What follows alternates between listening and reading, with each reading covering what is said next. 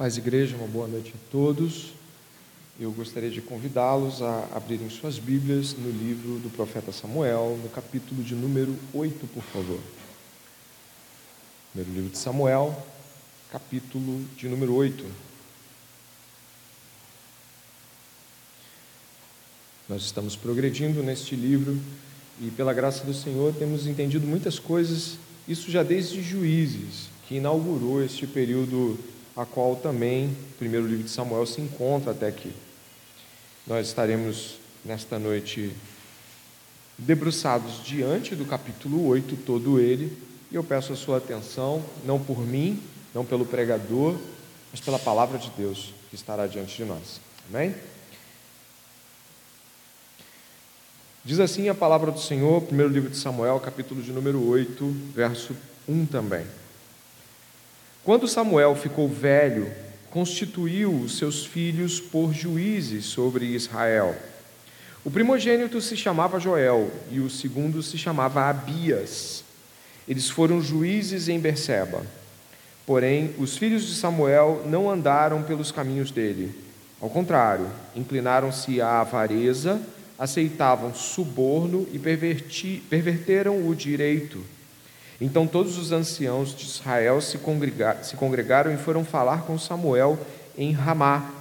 Eles disseram: Veja, você está ficando velho e seus filhos não andam pelos seus caminhos. Por isso, queremos agora que você nos constitua um rei, para que nos governe, como acontece em todas as nações. Mas Samuel não gostou desta palavra quando disseram: dê-nos um rei para que nos governe. Então Samuel orou ao Senhor, e o Senhor disse a Samuel: Atenda à voz do povo em tudo o que lhe pedem, porque não foi a você que rejeitaram, mas a mim, para que eu não reine sobre eles. Segundo todas as obras que fizeram desde o dia em que os tirei do Egito até hoje, pois me deixaram e serviram outros deuses, assim também estão fazendo com você. Agora, pois, atenda à voz deles, porém advirta-os solenemente e explique-lhes qual será o direito do rei que vier a reinar sobre eles. Vamos ao Senhor, ao Rei dos Reis, pedir que esta palavra penetre em nossos corações, para que possamos ouvir ah, abertos e bem dispostos à palavra do Senhor. Ore comigo neste sentido. Pai amado e bendito, louvado seja o teu nome. Como já foi colocado aqui, foi o Senhor quem nos trouxe. É o Senhor quem nos traz a tua presença para cultuarmos o teu nome. Todavia, nossos corações muitas vezes cansados durante a semana com os desafios e todas as coisas que nos cercam, às vezes tudo isso vem para cá, Deus, tudo isso se senta conosco. Neste momento, te pedimos que todo obstáculo seja retirado de que toda armadilha de Satanás, na tentativa de não ouvirmos a tua voz, seja afastada, e que o povo de Deus possa ouvir a voz do seu Senhor, do seu Rei, e com um sonoro amém obedecê-la, Pai. Nós te pedimos que a palavra de Deus edifique o coração da igreja neste dia, nesta noite de quinta-feira, Pai. Em nome de Jesus, amém.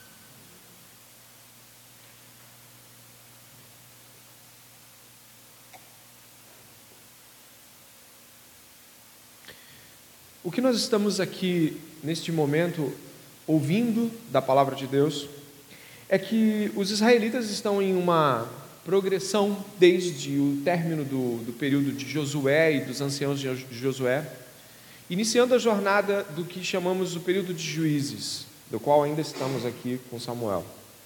E Deus está dizendo de que essa jornada parece não ter mudado de direção o que você encontrou aqui no final de onde lemos, a partir do verso 7, é só dê uma olhadinha. Você percebe que Deus vai estar dizendo que eles não estão fazendo nada diferente do que eles fizeram desde que o período de juízes começou. Eles estão se dobrando a outros deuses. Eles não estão em uma atitude diferente. Há uma, na verdade, há um espírito continuado de idolatria por parte do povo. É o que a gente encontrou aqui, que resume um pouco o modo como nós podemos já com a nossa hermenêutica apurada, observar o que Deus está trazendo no capítulo 8. Deus está falando de que existe um espírito de idolatria que permanece no povo desde os eh, anciãos de Josué, desde a morte de Josué, os anciões e agora o povo. E o que nós vamos encontrar aqui é muito parecido com o que a gente encontra naquela narrativa que fala sobre Eli. Repare o verso de número 1. Quando Samuel ficou velho, constituiu seus filhos por juízes sobre Israel. Você deve lembrar de que quando estávamos falando da história de Eli, era idêntica à narrativa. Né? Eli estava velho e seus filhos, aí fala dos filhos de Eli, e infelizmente fala da mesma forma, de que os filhos de Eli também perverteram. Aqui eles pervertem a justiça, lá eles pervertiam o culto. Então são duas perversões é, diferentes, mas o texto levanta um mesmo, uma mesma trajetória, como vocês podem ver. E eu gostaria já, de cara, de, de, de, refletir sobre isso com os irmãos, já que o verso 7 e 8, como os irmãos, 7, 8 e 9, mostra de que o povo permaneceu durante todo este período em uma compreensão idolátrica, ou seja, eles estavam é, continuamente idolatrando outros deuses. O livro de Samuel traz uma perspectiva de continuidade e também de contrastes. Personagens são contrastados, ou seja, você vê um fazendo uma coisa muito boa e depois você vê outro fazendo a mesma coisa, só que ao contrário. Mas você também vê uma continuidade. O coração do povo parece permanecer na trajetória do livro de Juízes. E também, quando nós esperávamos talvez que um personagem como Samuel viesse a redimir uma perspectiva como a de criação de filhos, na verdade ele continua da mesma maneira. E esse é o primeiro ponto que eu gostaria de assinalar antes de entrarmos categoricamente é, depois do verso 3, né, a partir do verso 4, que estabelece qual é o tema de hoje. Apesar de ouvirem as histórias e verem o resultado da idolatria passada, o povo não mudou. Mas apesar de Samuel ter sido é, é, ter presenciado a, a perversão dos filhos de Eli, também Samuel infelizmente não deu o padrão correto dessa mudança. Samuel, apesar de piedoso, homem de Deus, justo e ouvindo a Deus, também deu continuidade a um padrão de perversidade nos seus filhos. E eu gostaria que você pudesse saber que essas coisas no livro de Samuel são muito intencionais. Né? Ainda dentro de um campo de hermenêutica, os capítulos, o capítulo 8, do verso 4, 5 e 6, dê uma olhada, por favor, sempre observando o texto, vai dizer que eles estavam ah, em Berseba, seus filhos, e Samuel estava em Ramá. Só para você ter uma ideia, isso é uma proporção como se fosse Amazonas e Rio Grande do Sul. Então, a distância de Samuel em relação aos seus filhos era uma distância enorme, era norte e sul aqui. Logo, o próprio Samuel não tinha um olhar de supervisão capaz de, de ver o que estava acontecendo ou mesmo de talvez querer mexer nisso, vamos dizer assim. Percebe, Ramá eram pontos diferentes dentro desse caminho geográfico. Ainda dentro dessa estrutura, é, nós temos aqui o povo de Israel dizendo que queria um rei. Esse, esse, eu acho que é a grande, a grande questão do texto. Eles querem um rei. Samuel está velho, ele botou seus filhos, seus filhos não são justos, e em vista disso, porque parece que é isso que o texto nos coloca, de que eles veem que os filhos não são justos e você está ficando velho e a gente precisa de alguém que realmente vá dar continuidade a um governo correto. E aí o povo se estabelece querendo um rei. Não é a primeira vez que o povo de Israel faz isso no período de juízes. Não é a primeira vez.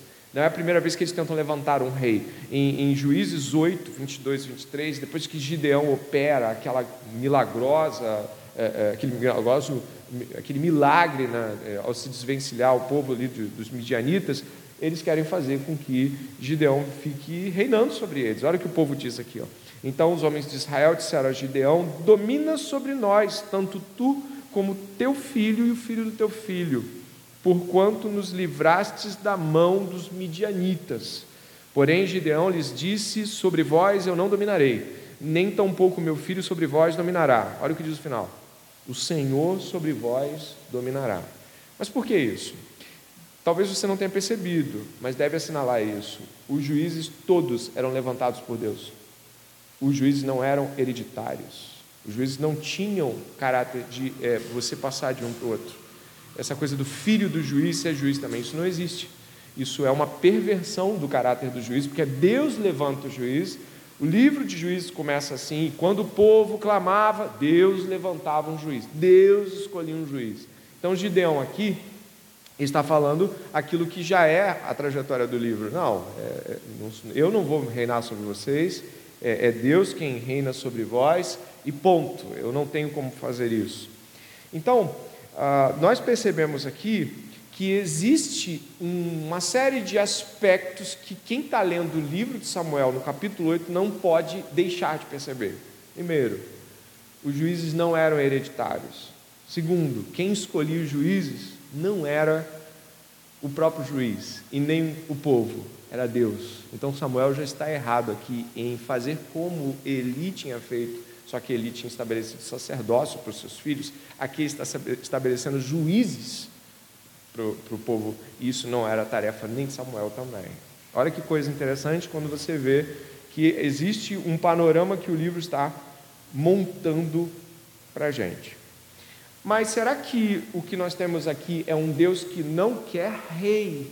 Será que nós estamos falando assim, olha, é, o problema então é que o povo quis um rei. E aí Gideão entendeu que não era? Não, não é nada disso.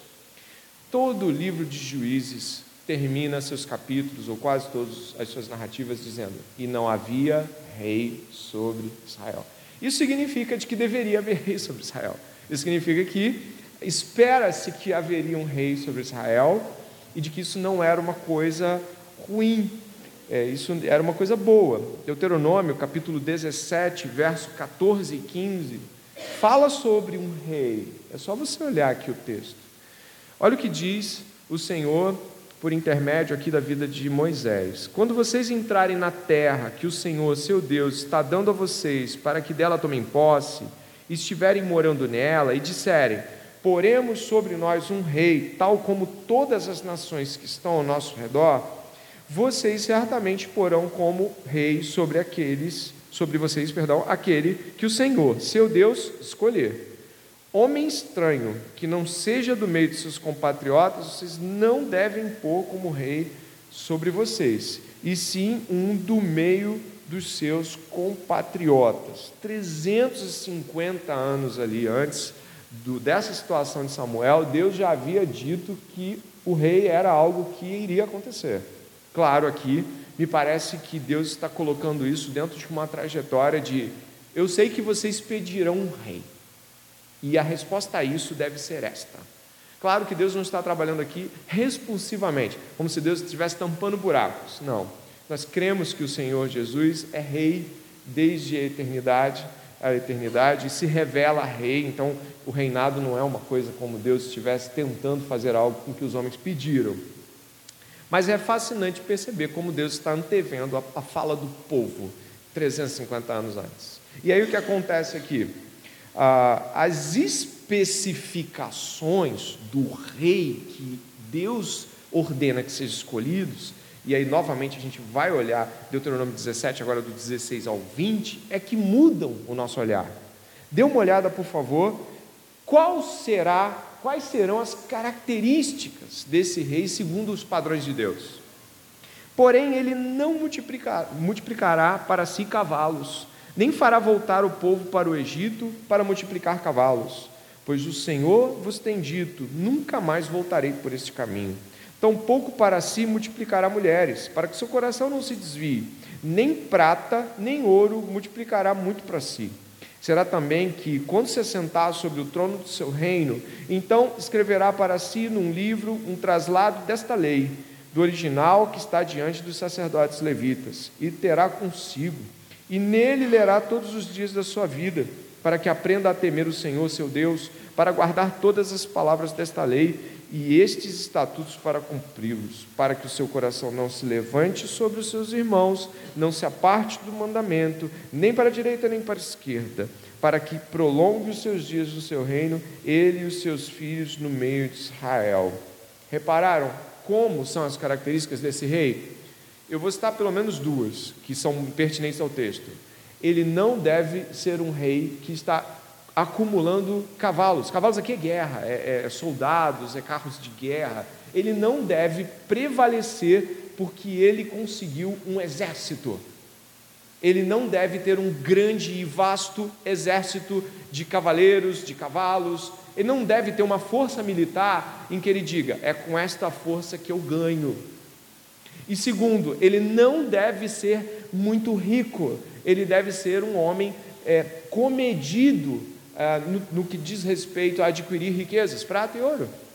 Repare que então, este rei deveria depender de Deus, tanto para vencer as batalhas quanto para sustentar o reino. Ou seja, o rei militar que eles que está sendo assinalado por Deus aqui, ele depende de Deus para vencer as guerras.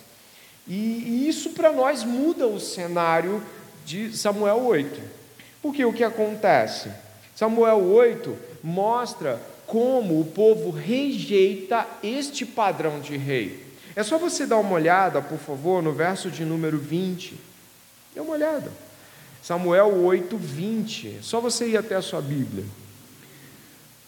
O 19 diz: Porém o povo não atendeu à voz de Samuel e disse: Não, queremos um rei sobre nós, seremos como todas as outras nações. Aí eles vão revelar o coração deles.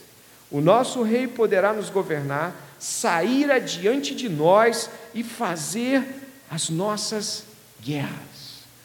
O desejo deles é de que um rei capaz de vencer os outros exércitos e lhes dar a segurança devida, esse sim era o padrão de rei. Eles queriam algo tangível, eles queriam algo que eles pudessem de fato ver que era real à vista de alguém que venceria as batalhas. Não seria o senhor dos exércitos, mas o rei dos seus exércitos. E essa perspectiva é que nós estamos aqui vendo como sendo a perspectiva errada. Eles pedirem um rei não estava errado. Tanto é que você deve ter percebido que eles usam o texto bíblico para pedir um rei. Dê uma olhada, por favor, o meu, meu irmão Alain vai colocar Deuteronômio, aquele primeiro texto de Deuteronômio. E você vai olhar aqui no capítulo 8, ali o verso 6. Dá uma olhada ali, ó.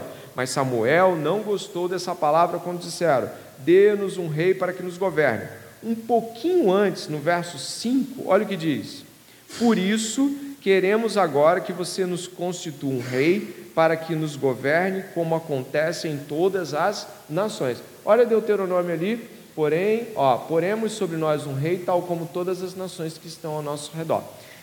Num primeiro momento, você não vê que eles estão usando nada errado, estão usando a Bíblia para recitar um texto de Deuteronômio e aplicar para Samuel, para dizer assim: olha, nós queremos um rei como todas as nações. O texto de Deuteronômio era de domínio deles, então estavam usando a Bíblia para requisitar um rei. Acontece que o verso 20 revela o coração deles.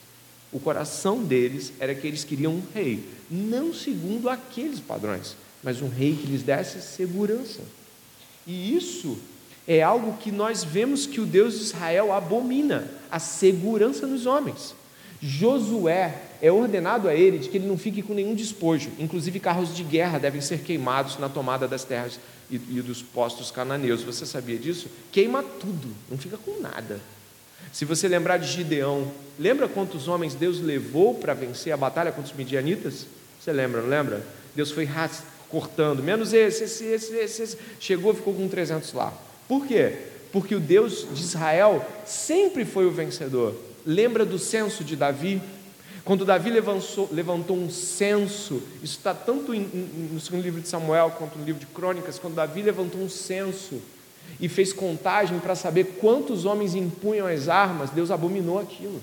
Por quê? Davi estava querendo saber com quantos homens ele conseguia manter firme lá o reino dele. Já era velho. Sabe o que está aqui diante de nós? Deus abomina quando, o nosso coração, a nossa atitude, quando qualquer segurança não esteja nele. A segurança deve estar em Deus. E esse povo queria um rei, usando a Bíblia, olha só, usaram um texto bíblico para pedir um rei, mas ao mesmo tempo o coração deles se revela, um rei para lhes dar segurança, vitória. E não era pouco isso, não. Só para você ter uma ideia, quando um, um reino era invadido pelo outro, perdiam tudo Eles perdiam os filhos, as mulheres, o campo, se tornavam servos, todo mundo era estuprado, sabe? Não era uma coisa pequena, não era só alguém governando. A tomada de um, de um lugar por um outro reino significava aniquilação, às vezes, significava o fim da herança do legado familiar, um monte de coisas. Então, quando eles estão falando assim, queremos um rei que vai para as batalhas, eles estão dizendo assim: a gente quer alguém que sustente a nossa realidade de vida e as realidades que, que nos cercam. A gente quer alguém que brigue e vença. E é claro, não vou dar um spoiler aqui não, mas você conhece a história de Saul, né? Saul é o arquétipo do rei que eles procuravam. Mas onde nós estamos aqui, a palavra de Deus nos ordena, Salmo 20, verso de número 7. Você conhece? Pode falar em voz alta, por favor.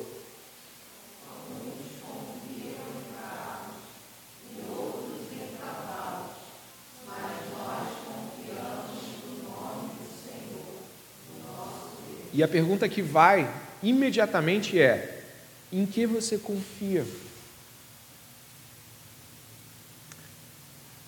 Quando as coisas saculejam, quando falta o dinheiro, quando a doença grave aparece, quando as coisas parecem não fechar, a conta não fecha da vida, em que você confia? O que sai da tua boca é é o Senhor, é o Senhor que está à frente da minha família, é o Senhor que está à frente dos negócios. Eu não posso ter medo, eu não vou ter medo das minhas crianças passarem fome, porque é o Senhor. Sabe, nós temos às vezes medos que não são os medos de Deus. Os medos de Deus é tenha medo daquele que pode lançar a alma no inferno, além de matá-la. Sabe, nossos medos não corroboram com a confiança em Deus, são antagônicos. Por isso, qual é o motivo? Presta atenção, porque a gente vai passar por uma segunda virada de texto aqui, o texto vai entrar em uma outra proporção. Presta atenção, o título desse sermão é sobre a rejeição ao governo de Deus. Eles têm uma rejeição ao governo de Deus. É isso que Deus vai falar já já aqui na sua palavra. Eles rejeitam a Deus, mas o princípio ativo da rejeição a Deus é a segurança nos homens é a segurança em algo fora de Deus, é a confiança em segurança a dinheiro, a, a, a estabelecimento de um rei próspero. É quando o rei aparece, né, quando o reinado próspero de Uzias acaba e ele morre, é que Deus se revela para Isaías no ano da morte do rei Uzias. Então, nós precisamos ter essa compreensão. Quando Jesus Cristo é, é, é, é revelado a nós, o rei era Herodes, um rei não compatriota, um rei edumeu, um rei que não era nem israelita. E Jesus ele aparece, ele não aparece com toda a pompa, ele aparece como o rei humilde, que não consegue, que não tem mulheres, dinheiro, Jesus não tem nada. Ele é basicamente a estrutura clara de Deuteronômio 17. Jesus não tem nada que possa garantir diante dos olhos humanos uma vitória sobre nada. Jesus não, não deixa dinheiro para os seus seguidores, Jesus não deixa terras para os seus seguidores, Jesus não deixa é, promessas de casamento, Jesus não deixa promessas de filhos saudáveis, Jesus não deixa nenhuma dessas promessas. É, é, é incrível, e aí não porque não se crê, é o incrível de uau, como esse rei de Deuteronômio 17 já veio e muitas vezes nós queremos outros reis. E acabamos indo para o verso 7, 8 e 9, permanecendo na idolatria. Mas existem três coisas que eu gostaria que você pudesse guardar aqui, que vão seguir na segunda metade do sermão. As três coisas são atitudes que você observa aqui no povo de Israel e que são claramente definidas pela sua rejeição a Deus. A rejeição a Deus tem três atitudes que eu gostaria que você pudesse refletir. A primeira é de que você vai encontrar o agir com independência. A segunda é de que você vai encontrar o agir com insubmissão. E a terceira é que você vai achar o agir com indiferença. São três maneiras de observar como o povo ele delineia diante dos nossos olhos essas três questões, né? Então, é, independência aqui da pior maneira possível, independência e submissão e indiferença estão aqui nesse texto. E a gente vai mais uma vez olhar. Repare no verso 1 ao 3 mais uma vez. A, ideia do povo é: não queremos que você nos governe, Samuel. Você já deu. Tanto é que você vê que depois que Davi é estabelecido ungido, o que, que Samuel faz? Ele deixa o posto, ele abandona, ele não morre, ele não está doente, ele deixa o posto, ele abandona o posto e faz aquele discurso que, nós conhecemos também. Então, dê uma olhada aí que eles rejeitam.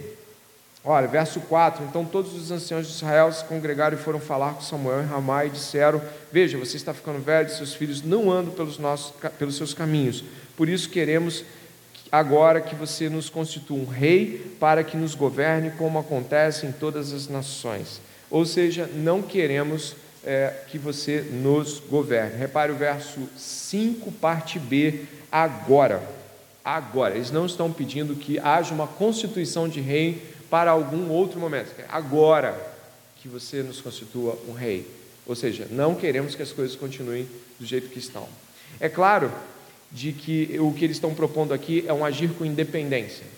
Alguém aqui viu no texto consulte a Deus a nosso favor? Ou alguém aqui viu no texto algo como você acha que seria melhor assim, Samuel? Não, o agir com independência é marca daqueles que não consultam a Deus. Pessoas altamente independentes, eu poderia dizer autônomas nesse sentido, não consultam a Deus e quando vão se expressar diante de suas autoridades religiosas, né, suas lideranças, só informam, não estão consultando. Pessoas independentes só trazem a informação, elas só querem dizer o seguinte: é isso, resolve, vai ser assim. E aqui você tem também um aspecto interessante. Você reparou que também Samuel não cogita, ah, ah, não, Samuel não consultou a Deus para estabelecer seus filhos? Sim, isso é importante no texto também. Ele também deu um padrão para o povo. Ele não orou a Deus e nem pensou em, em, em estabelecer os seus filhos. Não, diz assim: ele estava ficando velho e colocou os filhos. Isso é uma ideia de continuidade no poder. Samuel também não agiu corretamente aqui. Ah, Deus não é cogitado nem pela escolha de Samuel e nem pela escolha do povo. E Samuel, neste caso aqui, mostra que os filhos não eram supervisionados como eu disse, juízes não eram levantados de modo hereditário, isso não está correto. E os anciãos de Israel respondem a esta condição ruim nesse, nessa, nesse momento com um pedido correto. Eles pedem a Bíblia, a gente quer um rei. Só que eles não pedem a Bíblia para que Deus reine através de um rei. Eles pedem a Bíblia porque eles querem um rei igual todo mundo tem. Até aí você fala, mas isso está em Deuteronômio. Sim, mas o que se revela no verso 20 é que eles querem ser. É isso que se encontra no verso 20, é só você olhar aí. Eles querem ser como as outras nações. Não basta ter um rei. Queremos ser como as outras nações, como os outros povos. A atitude de Samuel, ao perpetuar o poder de uma maneira errada, porque ele, obviamente, não somente sabia que seus filhos estavam fazendo isso, como sequer se demonstra arrependido, ou você percebe que a chateação de Samuel é de que ele se percebe rejeitado. Você encontra isso ali, por favor, dê uma olhada. Ah, ali na, na, no verso 7. Eh, e o Senhor disse a Samuel, dê uma olhada, por favor. E o Senhor disse a Samuel: Atenda a voz do povo em tudo o que lhe pedem, porque não foi a você que rejeitaram, mas a mim para que eu não reine sobre eles. Aqui existe Deus mostrando de que havia um ponto de consideração em Samuel de rejeição sobre ele, sobre a pessoa de Samuel. Você está velho, seus filhos não estão bem encaminhados, a gente quer um outro rei. Deus afasta ali a ideia de Samuel. Ele está dizendo o seguinte: rejeitaram você. Mas, na verdade, o, fim da rejeição é sou eu. Eu sou o fim dessa realidade. E aí eu aplico aqui aos irmãos sobre independência Quantos de nós não agimos da mesma maneira? Quantos de nós não agimos sem orar e pedir a Deus direção? Quantos de nós não achamos que existem coisas que a gente já faz no automático e algumas muito sérias a gente pergunta a Deus?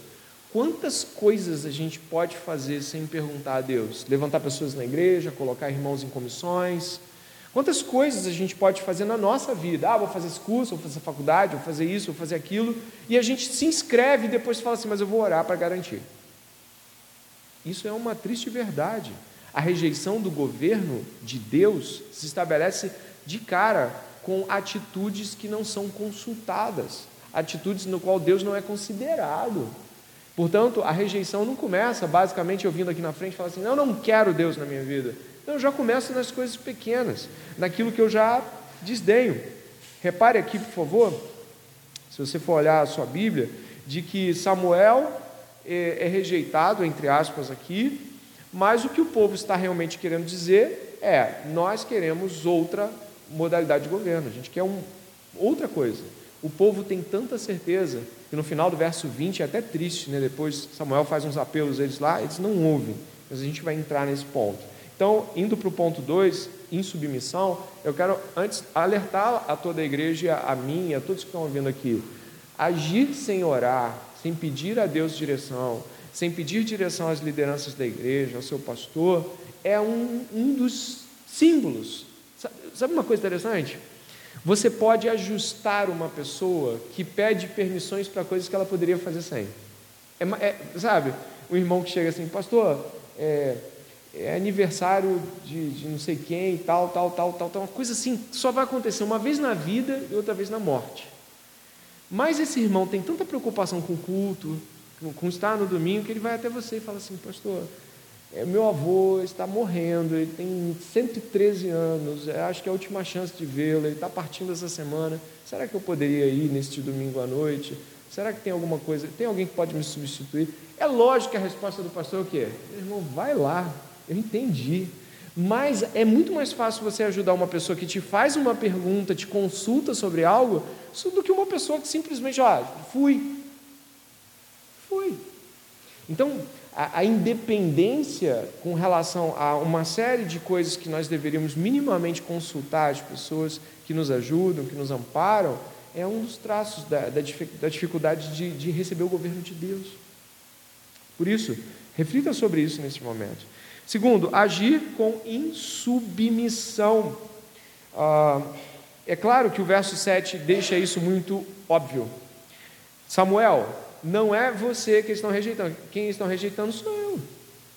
Isso é uma coisa muito clara. Quem está iludido de que as autoridades da igreja, o pastor, os líderes, os pais, né? Quem está muito iludido com a independência não consegue ver quem está por detrás da autoridade. Isso é obviamente claro. Existe uma dificuldade muito grande em perceber que o, atrás do pastor e acima e para os lados, enfim, eu não sou, eu não estou por mim mesmo aqui essa noite. Existe um Deus que me colocou aqui e ele deve ser respeitado através da figura pastoral. Mas é Deus. E é isso que o povo não está vendo. Ele está achando assim: é um velho, não está conseguindo dar conta, sabe de uma coisa? Queremos um rei. Eles não estão nem aí para quem é Samuel, a figura histórica de Samuel, a importância de Samuel na história de Israel, como Deus usou Samuel ao longo de dezenas de anos ali, 40 e poucos anos. Sabe, Samuel é um grande homem de Deus em termos de respeito que você tem que ter com ele. Mas eles não conseguem ver isso, porque estão cegos. E quem está por trás de Samuel? Deus, mesmo com as falhas de Samuel. Que eu acho que eu gostaria de ressaltar algo aqui que é importante. O Deus que levanta o líder falho é o mesmo Deus que dá as ovelhas falhas para o líder. E tanto eu falho em governar no sentido humano da coisa, quanto você falha em obedecer. Então Deus não dá ovelhas perfeitas para pastores falhos, ou pastores perfeitos para ovelhas decadentes. Deus é o Senhor da igreja. E logo, pastores falhos em liderar e ovelhas falhas em obedecer estão olhando para o sumo pastor, fazendo e cumprindo seu papel, porque sabem que é ilusão olhar para as autoridades da igreja e achar que ali é um qualquer. Deus está por detrás. E isso fica muito claro aqui no texto. É, Hebreus capítulo 13, verso 17, fala sobre isso. Você deve conhecer esse texto aqui. Obedeçam aos seus líderes e sejam submissos a eles, pois zelam pela alma de vocês como quem deve prestar contas. Que eles possam fazer isso com alegria e não gemendo. Do contrário, isso não trará proveito nenhum para vocês. Olha tem Deus, tem prestar contas e ainda tem aquele que em submisso acha que está fazendo as coisas, né? Tomou as rédeas da vida, né? Tomou as rédeas da vida, mas está destruindo tudo para ele mesmo, para ele mesmo. E três, agir com indiferença. Eu queria que você reparasse no texto que nós vamos ler agora, que finaliza o, o capítulo 8, dê uma olhada ali, do verso 10 em diante. Samuel relatou todas as palavras do Senhor ao povo que lhe pediam um rei, dizendo: Este será o direito do rei que vier a reinar sobre vocês. Ele tomará os filhos de vocês e os empregará no serviço dos seus carros de guerra e como seus cavaleiros, para que corressem na frente dele. Ele porá alguns por capitães de mil e capitães de cinquenta, outros para lavrar os campos dele e fazer as suas colheitas, e outros para fabricar armas de guerra e equipamentos para os seus carros. Tomará as filhas de vocês para serem perfumistas, cozinheiras e padeiras. Tomará de vocês o melhor das lavouras, das vinhas e dos olivais, e o dará aos seus servidores ficará com uma décima parte dos cereais e com uvas que vocês escolherem, para dar aos seus oficiais e aos seus servidores. Também tomará os servos e as servas de vocês, os melhores jovens e os jumentos de vocês, e os empregará no seu trabalho. Ficará com uma décima parte dos rebanhos de vocês, e vocês serão seus servos. Então, naquele dia, vocês clamarão por causa do rei que escolheram, mas o Senhor não os ouvirá naquele dia. Porém, o povo não atendeu à voz de Samuel e disse: Não, queremos um rei sobre nós, seremos como todas as outras nações. O nosso rei poderá nos governar, sair adiante de nós e fazer as nossas guerras. Samuel ouviu todas as palavras do povo e as repetiu diante do Senhor. Então o Senhor disse a Samuel: Atenda à voz do povo e escolha um rei para eles. Então Samuel disse aos filhos de Israel: Cada um de vocês volte para a sua cidade. O assunto está encerrado, né? E aí o que acontece? A indiferença. Preste bem atenção. Quando alguém rejeita o governo de Deus, a pessoa é indiferente quanto a advertências. Ela é indiferente quanto a quem está falando ela é indiferente quanto às consequências que foram colocadas aqui.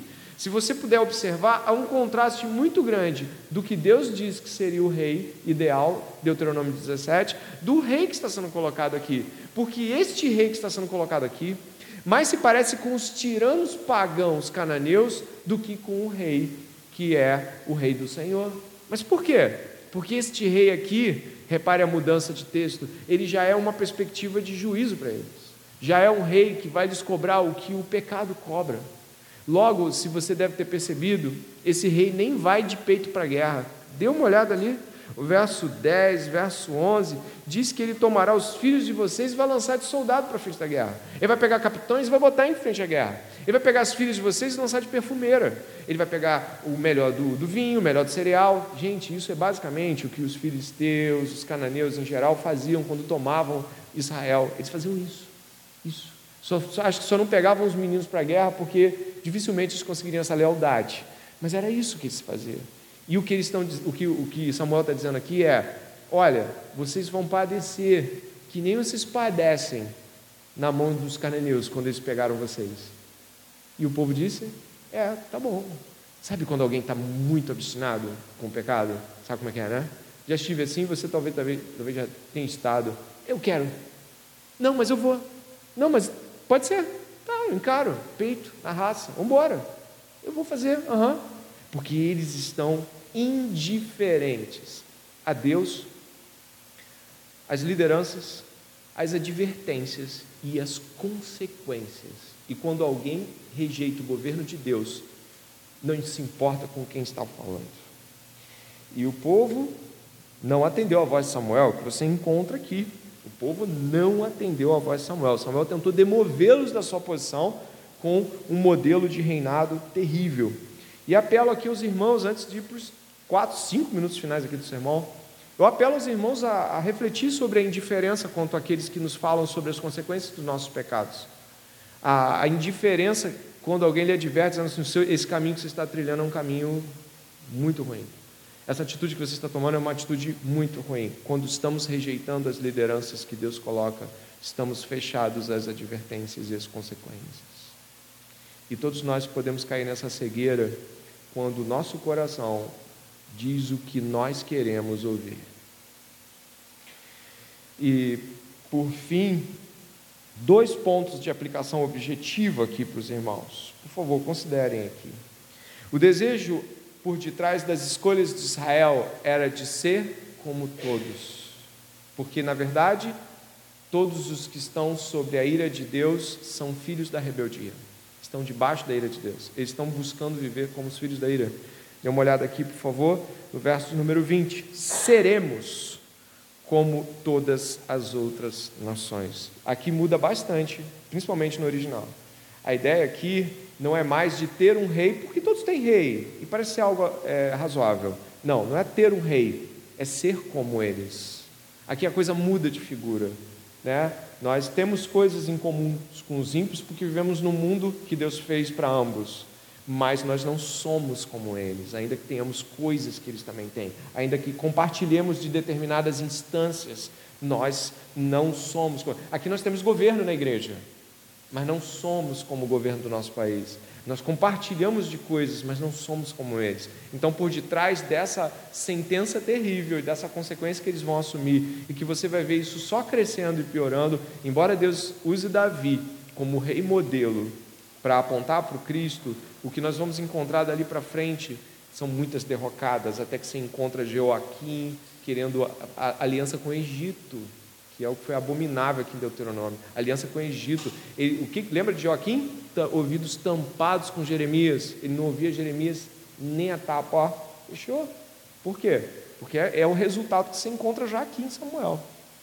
E aí, o que acontece é que, mesmo sendo do Senhor, nós podemos manter firmes convicções que vão crescendo até se tornarem obstinadas convicções, e aí nos iludimos com a, com a independência, com a insubmissão e nos tornamos insensíveis às advertências e às consequências. E essa realidade, por detrás dessa realidade, está o desejo de ser como os ímpios. E ponto dois, para terminar, é que Podemos ouvir essas advertências e ainda assim retrucar. Podemos fazer isso até essa noite. Eu espero que não façamos. Aqui tem um texto muito significativo em Mateus capítulo 26, verso 31. Eu acho que você pode observar aqui. Jesus está falando com Pedro. Você deve saber que texto é, né? Pedro, vai todo mundo me abandonar, Pedro. E Pedro insiste que não vai fazer isso, não é? Olha o que diz o texto. Então Jesus disse aos discípulos: Esta noite serei uh, uma pedra de tropeço para todos vocês, porque está escrito: Ferirei o pastor e as ovelhas do rebanho ficarão dispersas.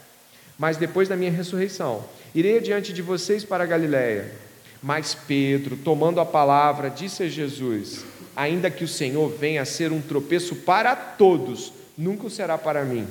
Mas Jesus lhe disse: Em verdade lhe digo que nesta noite antes que o galo cante, você me negará três vezes. Repare o final da frase. Pedro insistiu, ainda que seja necessário morrer com o Senhor, de modo nenhum negarei. E todos os discípulos disseram o mesmo. A confiança em si mesmo, a confiança em suas próprias convicções, a incapacidade de ouvir o Mestre, é a mesma quando estamos obstinados, seja com Pedro, seja com Israel, seja com aquele cara que estava no navio com Paulo e Paulo estava recomendando de que desse meia volta porque a coisa ia ficar complicada e a tempestade despedaçou tudo. Não importa. É, cuidado, ouvir a si mesmo nunca deu certo nas Escrituras. Eu acho que podemos tirar uma lição sobre isso, não é? Nós vamos orar e peço ao Senhor que todas essas considerações sejam aplicadas em nosso coração, que tenhamos temor Estudamos no Salmo 19 de que um dos motivos pelo qual a lei é aplicada em nossos corações é para que tememos, para que a gente tenha temor, temamos o Senhor. Sabe o que é temor? É olhar para a advertência e fazer assim, então não. É olhar para aquilo que está errado e falar assim, então não, então não vou fazer isso não. Então não vou pensar assim não. Eu estou recebendo uma advertência, então eu vou recuar. E isso é sábio. É sábio. Amém? Espero que Deus tenha abençoado a vida de cada um de vocês aqui esta noite. Oremos ao Senhor. Pai amado e bendito, louvado seja o teu nome. Nesta noite de quinta-feira, o Senhor separou determinado número de pessoas aqui para ouvirem a palavra de Deus, ouvirem sobre coisas difíceis de se ouvir, ouvirem sobre coisas que nós não Atentamos muito porque são coisas que ferem pessoalmente nossos corações. Agora eu te peço, Senhor, que cada um de nós que está aqui venha refletir o modo como anda ouvindo o Senhor, o modo como anda insistentemente é, batendo de frente com suas lideranças na igreja, o modo como não ouve seus discipuladores, que são pessoas importantes que têm atuado de forma tão insistente. Pai, não nos deixe surdos e cegos como esses homens ficaram, mas liberta-nos dessa cegueira e dessa escravidão obstinada pelo sangue de Jesus. Pai, eu te peço por, por mim e por todos aqui, que venhamos a considerar as advertências do Senhor essa noite, para que não venhamos a colher as consequências terríveis do ato da desobediência. Senhor, por favor, que nosso coração tenha muito medo de ser a figura do desobediente, do rebelde, daquele que luta contra o Senhor, Pai. Eu te peço perdão porque muitas vezes eu luto contra o Senhor. E muitas vezes eu bato de frente com a vontade de Deus e eu peço perdão, Senhor, esta noite. Eu peço que outros aqui façam o mesmo caso se enquadrem, Pai. Que peçam a Deus perdão por, por tanto endurecimento, por tanta dificuldade de ser aconselhado, de ouvir. Senhor, tem misericórdia do teu povo aqui reunido esta noite, Pai. Que a palavra alcance todos nós e que em Cristo Jesus sejamos a figura do servo obediente, Senhor que ouve a palavra do seu Senhor e segue. Sim, oramos agradecidos em nome de Jesus. Amém. Deus abençoe a todos.